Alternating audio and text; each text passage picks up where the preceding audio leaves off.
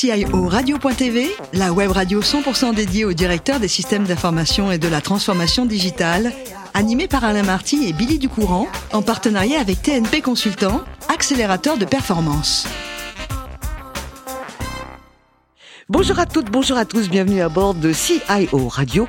Vous êtes 11 000 DSI, dirigeants d'entreprise et acteurs de la transformation digitale abonnés à nos podcasts. Nous vous remercions d'être toujours plus nombreux à nous écouter chaque semaine. Et bien sûr, vous pouvez réagir sur nos réseaux sociaux et notre compte XCIO Radio-du-Bas TV. À mes côtés pour co-animer cette émission et en plus, il ne reçoit dans ses locaux Thierry Cartalas. Bonjour Thierry. Bonjour Béli. Alors Thierry, vous êtes vice-président exécutif et managing partner de TNP Consultant et aujourd'hui, nous recevons Jean-Christophe Onrado. Bonjour Jean-Christophe. Bonjour Billy, bonjour Thierry. Vous êtes directeur digital IT de Manutan. Vous êtes un jeune Versaillais qui avait envie de faire de la médecine légale. Mais où en sommes-nous là? C'était pas le même monde. Non, c'était pas tout à fait le même monde. Bah, dans ma jeunesse, j'étais fan euh, d'une d'une écrivain euh, Patricia Cornwell, mhm. et à cette époque-là, je m'étais mis en tête de euh, de reproduire ce qu'elle ce qu'elle décrivait dans ses romans, et donc de faire de la médecine légale. En plus, c'était l'occasion de euh, être en lien avec des patients, mais sans prendre le risque de leur faire mal. Alors, c'était pas une utopie. Hein. Vous avez passé un bac scientifique avec une spécialité biologie. Vous avez tenté médecine, mais finalement, ça l'a pas fait hein, du tout. Hein. Non, du tout. Oh non, ça vous plaisait pas, absolument pas. C'était pas comme dans les livres. Non, du tout. Et puis du coup, ça a été l'occasion de, de, se réorienter et au final, euh, pour le plus grand bien personnel. Au final, très très bien, un master 2 de chimie que vous avez obtenu à l'université d'Orléans. Alors, très vite, même tout de suite, après vos études, vous rentrez dans la vie active, après votre master, chez SOAT, comme ingénieur concepteur pendant trois ans, et vous étiez également petit malin en même temps en mission chez Canal+.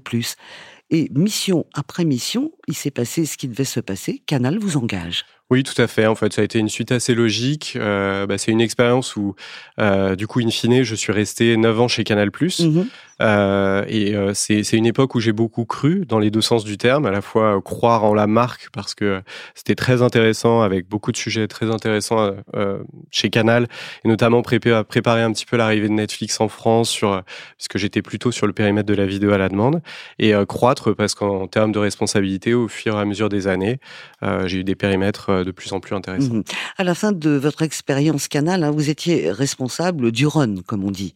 Tout à fait. Donc mmh. ça couvrait toutes les activités, si je suis réducteur, qui ne sont pas les activités de développement, même si je contribuais aux, phases projet. Et euh, les sujets euh, les plus intéressants, entre autres, qui ont, que j'étais amené à traiter, c'était tout ce qui était autour de l'automatisation des pratiques de déploiement et, euh, et, autour des pratiques de développement aussi. Donc la mise en place, pipeline, CI/CD, ben, des éléments que je pense un certain nombre d'auditeurs connaissent bien. Alors vous allez reproduire le même schéma. Hein. en 2019, vous arrivez chez Michelson au titre de team leader. Vous êtes consultant en transformation digitale. Et je l'ai dit, on reproduit le même schéma. Vous êtes en mission chez Manutan et arrive ce qui doit arriver. Manutan vous engage également. Exactement. Mais je pense que je suis pas fait pour le conseil. Bah, j'ai l'impression. Je, me, hein. plais à me dire que j'aime trop mes clients et euh, du coup, je, je, finis systématiquement chez eux. Alors, qu'est-ce qu'il y avait de plus chez Manutan finalement?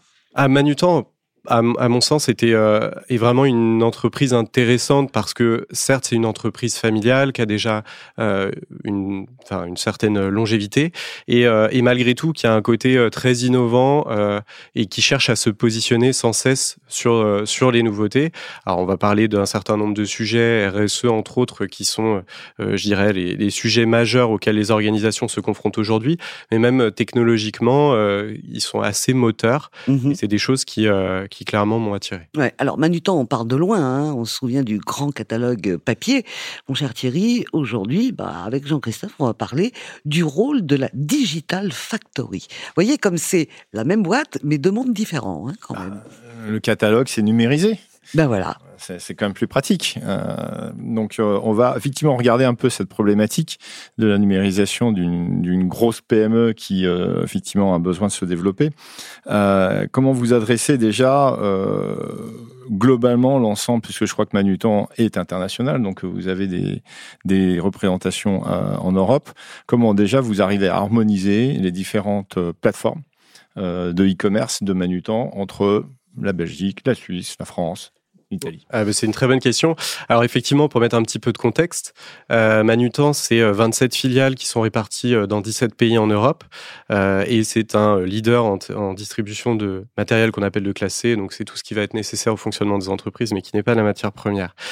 Étant donné que Manutan avait une logique d'acquisition, enfin principalement d'acquisition de filiales, ça crée un système d'information aujourd'hui qui est assez hétérogène. donc il y a eu tout un plan dans les années passées de rationalisation de ce système d'information de sorte à attirer un peu tout le monde vers ce qu'on appelle un corps modèle, le même ERP, les mêmes plateformes e-commerce. Euh, malgré tout, il demeure quand même pas mal de, euh, de logique point à point entre les systèmes d'information et c'est des choses aujourd'hui qu'on cherche euh, clairement à transformer.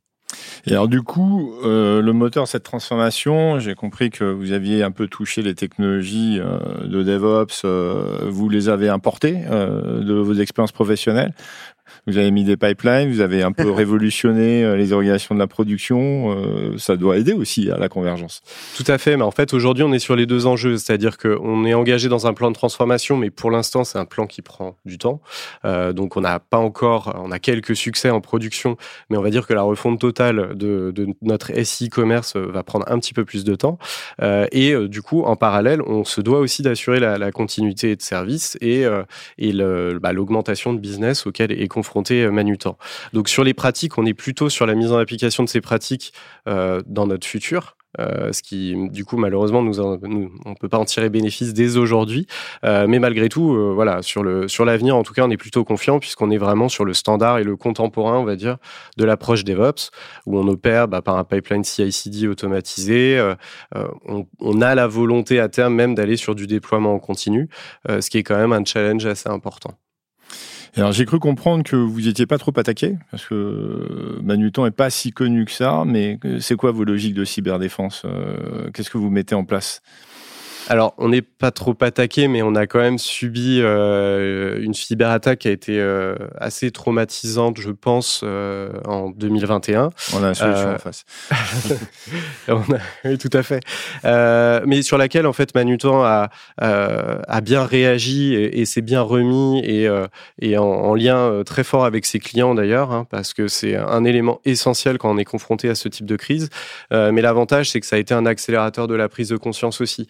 Manutan était déjà sensibilisé, mais euh, c'est toujours ce type d'événement qui, euh, qui renforce cette sensibilité. Et donc aujourd'hui, on a un plan de sécurisation qui est sur plusieurs années, mais sur lequel on a euh, bah, forcément un peu priorisé les remédiations et les sécurisations. Et un certain nombre ont déjà eu lieu et on continue. Et c'est un travail d'ailleurs qui au final n'a pas de date de fin puisqu'on connaît l'ingéniosité et l'inventivité que peuvent avoir ces différents attaquants. Donc, et ça passe aussi d'ailleurs, c'est un élément important, hein, c'est par tout ce qui va être change auprès des équipes et auprès des collaborateurs, puisque c'est un potentiel vecteur. Donc d'habituer l'ensemble des collaborateurs aux bonnes pratiques de cybersécurité. Et enfin, pour terminer, dans la Digital Factory Manutan, dans les cartons, il y a un peu d'IA. C'est sur quoi vous avez lancé vos équipes? Alors, à ce stade, euh, on a pas mal de sujets à faire et, euh, et, du coup on n'a pas encore vraiment intégré la problématique que, que vous décrivez. Euh, il n'en demeure pas moins qu'on s'y intéresse et il y a des, euh, euh une structuration au sein de Manutan de euh, d'évaluer un petit peu ce que, ce que cette euh, intelligence artificielle peut nous apporter. Clairement, elle est très compatible avec le, le modèle Manutan. Là où aujourd'hui beaucoup de personnes se posent des questions sur ChatGPT, son impact sur une entreprise, il faut comprendre que Manutan, c'est ce qui nous décrit le mieux, c'est la alliance modèle, c'est-à-dire qu'on on essaye de tirer le meilleur des deux mondes entre le monde du digital avec des pure players et le monde du retail physique euh, où, euh, bah, si vous avez besoin de votre marchandise, vous allez le chercher en entrepôt. Manutan a vraiment un, positionnement entre les deux et l'objectif in c'est bien d'apporter de la valeur ajoutée par l'humain client et donc on serait tout à fait en mesure d'allier du gain en termes d'efficience sur des tâches à faible valeur ajoutée par l'intermédiaire de l'intelligence artificielle et, euh, et en concentrant un peu nos efforts sur apporter la vraie valeur auprès de nos clients. Mmh Merci Thierry pour vos questions. Quand vous êtes euh, en famille, Thierry, euh, il vous est arrivé de jouer avec vos enfants à un jeu de société. C'était lequel, le favori de la famille? Nous, c'était Monopoly. Eh ben voilà, le Monopoly. Vous êtes fan, vous, Jean-Christophe, des jeux de société, mais attention, on va monter d'un cran, ce sont les jeux de rôle. Oui, alors plus précisément, c'est les jeux de plateau. Euh, no offense euh, auprès de Thierry, mais c'est vrai qu'on parle pas vraiment du, Monopoly, donc c'est plutôt des, des jeux inspirés des jeux de rôle avec une représentation physique euh, que je pratique avec mes amis, qui mettent en scène du coup des, bah, des scénarios, des campagnes. Ça dure combien de temps une partie? Ça peut durer, ça peut durer. En général, c'est plusieurs heures quand même. Hein. On n'est on n'est pas sur sur l'ordre de grandeur de la minute et ça peut se produire sur plusieurs jours, voire même dans certains cas, on est sur plusieurs années de, d'enchaînement de, scénarios qu'on appelle une campagne. Alors, si, si je parlais des jeux de société avec Thierry, on a cité le Monopoly, ce que j'aurais fait comme lui. Euh, au Monopoly, on rejoue la partie, on achète d'autres choses. Là, est-ce qu'un jeu de rôle dont vous êtes passionné, on peut jouer le même rôle à chaque fois et évoluer?